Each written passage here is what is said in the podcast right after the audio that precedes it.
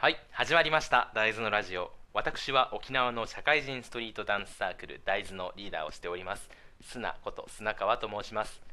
このラジオではダンスやサークル活動他にも社会人も遊びたいんだという心の叫びなんかをざっくばらんにお話ししていきます。さて、えーと、以前僕がダンスを始めたきっかけということで配信をしたんですけれども、えー、今回は大豆ができるまでのお話、まあ、サークルのね大豆ができるまでのお話をできたらなと思います。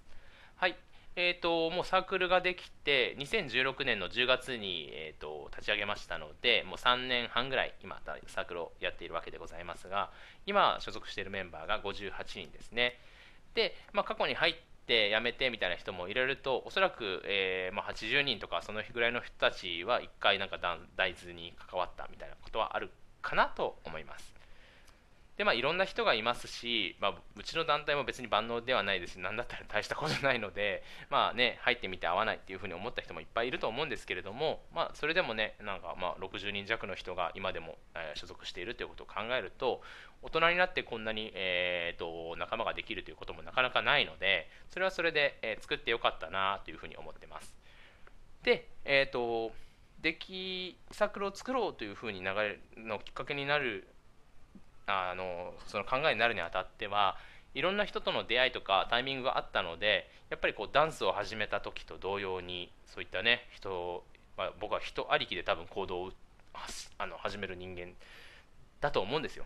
この人にありがとうと思ったからこうしようとかこの人のこと好きだからこうしようとかこの人のこと嫌いだからこうしようとかそういうなんか多分人ありきですねなので僕は一人旅とかはできないんですけれども誰かと一緒に行ってこれ面白いねとか誰かに会いたいからどっか行こうとかそんな感じのことばっかりが多分僕の原動力となっていますのでサークルも、えー、まあそれに漏れずそんな感じです。という、えー、人からの影響を受けましたよということをがベースにあるのでそれを含めて大豆ができるまでのお話をしていきます。はいえっ、ー、とまあ遡ると僕はあの、えー、いつだったかな 10, 10年も経たないかな78年くらい前に沖縄に転勤になったわけですね。でもともと東京でダンスをしていたんですけれども、えーと、趣味でね。で転勤になったことで東京のねダンス仲間とかとも離れましてで沖縄本島に来た時に、えー、僕は宮古島出身なのでそのまま宮古島から東京にすぐ行ったので沖縄本島の土地勘はまずないんですよ。で、まあ、知り合いもいませんし。なのでえっ、ー、ととダンスを続けるっていうかダンスをの仕方がわからないというか沖縄でどこで練習してるんだろうとかスクールとかってどうなんだろうとかまあ仲間もいない場所もわからないっていうことででしかも仕事もちょっと忙しい時期に転勤忙しいということで転勤になったので、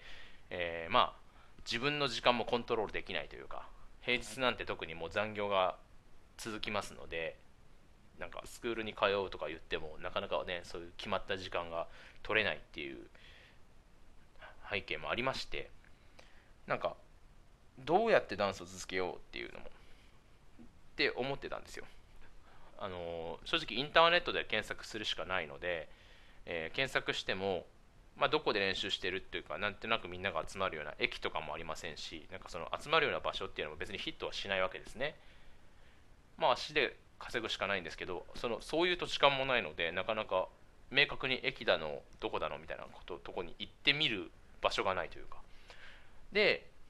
まあ、スクールとかもねいろいろ検索してみたんですけれども全然ホームページが、まあ、更新はされるんですけどそのレッスンの様子がわからないので大体年齢層どれくらいなんだろうとかあのどんな先生自体がどういうダンスしてるんだろうとかっていうのもなんかあんまりこう分かりづらいというか。だったんですよ。ですし例えばねクラブに行こうと思ってクラブのイベントとかでねあのダンスのショーに出られるようなイベントあるかなと思ってもなんかそういった情報もあんまりなくて多分知り合いがいたら知り合いに声かけられて出てると思うんですけどなんか知り合いもいないしそのイベントを主催しているような。なのでそういった機会もその出演する機会とかもどうやって手に入れたらいいか分かんないみたいな。そんな感じだったんですね。なので、まあ、ダンスちょっと続けるのがもう八方塞がりだなとなった時にでも人の前に立って何かね舞台に立ちたいっていうところだけはありましたのでどうしようかなと思った時にもともと続けてたダンスが八方塞がりなのであれば逆に新しいことやってみたらどうだろうと思ってちょっと演劇に興味を持ち始めていろいろあのそれもインターネットで調べ始めたら一応ある1個の団体がね、えー、ヒットしましてそこを見てるとなんかこう、えー、募集要項には30歳以上とかねあのちゃんと仕事してる人みたいな感じのことが書かれててわ面白いと思ってそういうねしっかりこう社会基盤がある人があの生活に彩りを添えるためにそういった演劇という、ね、ものに所属しているというようなような雰囲気を受けたんですよ。まあ多分そうだと思うんですけど実際のところはもっと強い志があるかもしれないんですけど僕はそういうふうにねあのよりよく生きるためにみたいな感じは得たのでなんて好感が持てるんだろうと思いながらあの思ってたんですけどやっぱりどうしてもこう時間がネックだったのでなかなかこう団体に所属するという勇気が出なかったわけですよ。そしたらなんかまあそういった矢先に、えーと、僕はあの結婚をしましてで結婚をした時にいつまでも沖縄本島のことを土地勘もないしよくわからないからって言ってるわけにもいかないのでまあ当時ねいろいろいろんな場所に行ってみたりいろいろ異業種交流会とかに行ってみたりなんか人と知り合うような機会をねちょっとずつこう増やしていったわけですよ。多分まあさっきも言ったように僕は人ありきで動く人間なのでこの沖縄本島というところで人とのつながりが深まればきっとこのね沖縄本島自体に対して興味も持てるし好きになっていくだろうと思ったのであの僕の奥さんは関東人関東の人なのでそこからわざわざね嫁いできてもらっといていつまでも沖縄本島わかんないんだよって言ってる旦那ってちょっとあれじゃないですか。なので動いてみたらそこでたまたま、えーと、その僕がインターネットで調べてた団体のね人と知り合いましてでこうこういう事情で僕あの電撃ちょっと興味持ってるんですって言ってしたらたまたまワークショップがあるよって話になったのでぜひ受けたいですって言ってワークショップを受けに行ったんですね。そしたら、えーまあ、それでそこの団体でワークショップを受けて、まあ、楽しかったんです。それはそれとしてその演劇の団体との出会いのお話ですね。で次にもう一人またあのちょっとキーマンがいまして僕の中では。で、えーと、その演劇のワークショップに行った時に同じくワークショップを受講しに来ている人の一人まあ一人女性がいたんですけれどもそのかその人が今でもメンバーにいるんですけどちょっともうここまで言ったら分かってると思うんですけど、まあ、名前は個人名は出さないでおきますね。誰ここでラジオで言ってもどうかなと思うので、えっと、その人がダンスを教えてくださいよって僕がストリートダンスしてるって言ったら言っててたまあ基本的にそういう大人のそういうのって社交辞令じゃないですか。で社交辞令だろうと思って「ああいいですよ」とか言いながらその日は終わったんですね。で別に連絡先も交換していなくてえー、まあそのダンスの話も流れてしまったと思っていたんですよ。そしたらその人とたまたま道で会いまして本当信号を渡ってるちょうど横断歩道の真ん中あたりで「あダンス教えてください」みたいな「おおおお」みたいな感じになって「ちょっと渡りましょうか」っつって横断歩道渡って で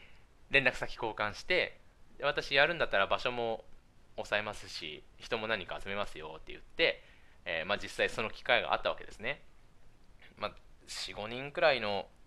えーと、少ない人数でのワークショップというのもどうかと思う練習ただの練習会、まあ、ちょっと伝えるようなね練習の仕方を教えるような会があったんですよ。